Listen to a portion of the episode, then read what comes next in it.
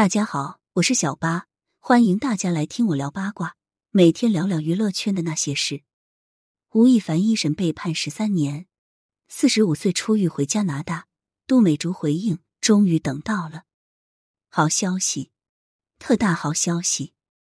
历时一年多的调查，加拿大艺人吴亦凡终于迎来一审判决，数罪并罚，判处十三年有期徒刑，外加驱逐出境。据都美竹宝爆料。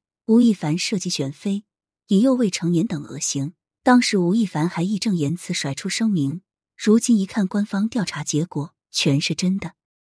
都美竹也出面发文称，终于等到了，还贴心的为网友们解读判决，表示吴亦凡在服刑完毕后就会被驱逐回加拿大，无法再留在中国。要说都美竹也是挺惨的，她不是一个完美的受害者，但也确实受到了吴亦凡的侵犯。但网络舆论却将矛头对准了他，骂他整容不检点。就算官方已经给出判决，但吴亦凡的粉丝还是不接受。有的内涵案件审理不公正，有的表示自己会等吴亦凡十三年，这是让小八大开眼界。咱说追星可以理解，但什么事都要有尺度。追星追的不分好赖，去供养道德败坏、非法乱纪之徒，只怕是脑子里有大海。不过，比起粉丝，小八最想知道吴亦凡的妈妈是什么反应。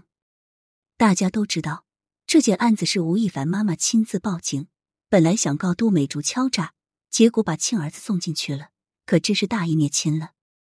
吴亦凡小时候父母就离婚了，他跟着妈妈吴秀琴长大，吴秀琴包揽了儿子的一切事业，送他去韩国出道，当儿子工作室的老板，让吴亦凡表哥给他做助理。把儿子养成了妈宝，成名后，吴亦凡的家庭作坊简直把他捧到天上去了，对他的要求全部满足，包括选妃都是吴亦凡的表哥一手包办。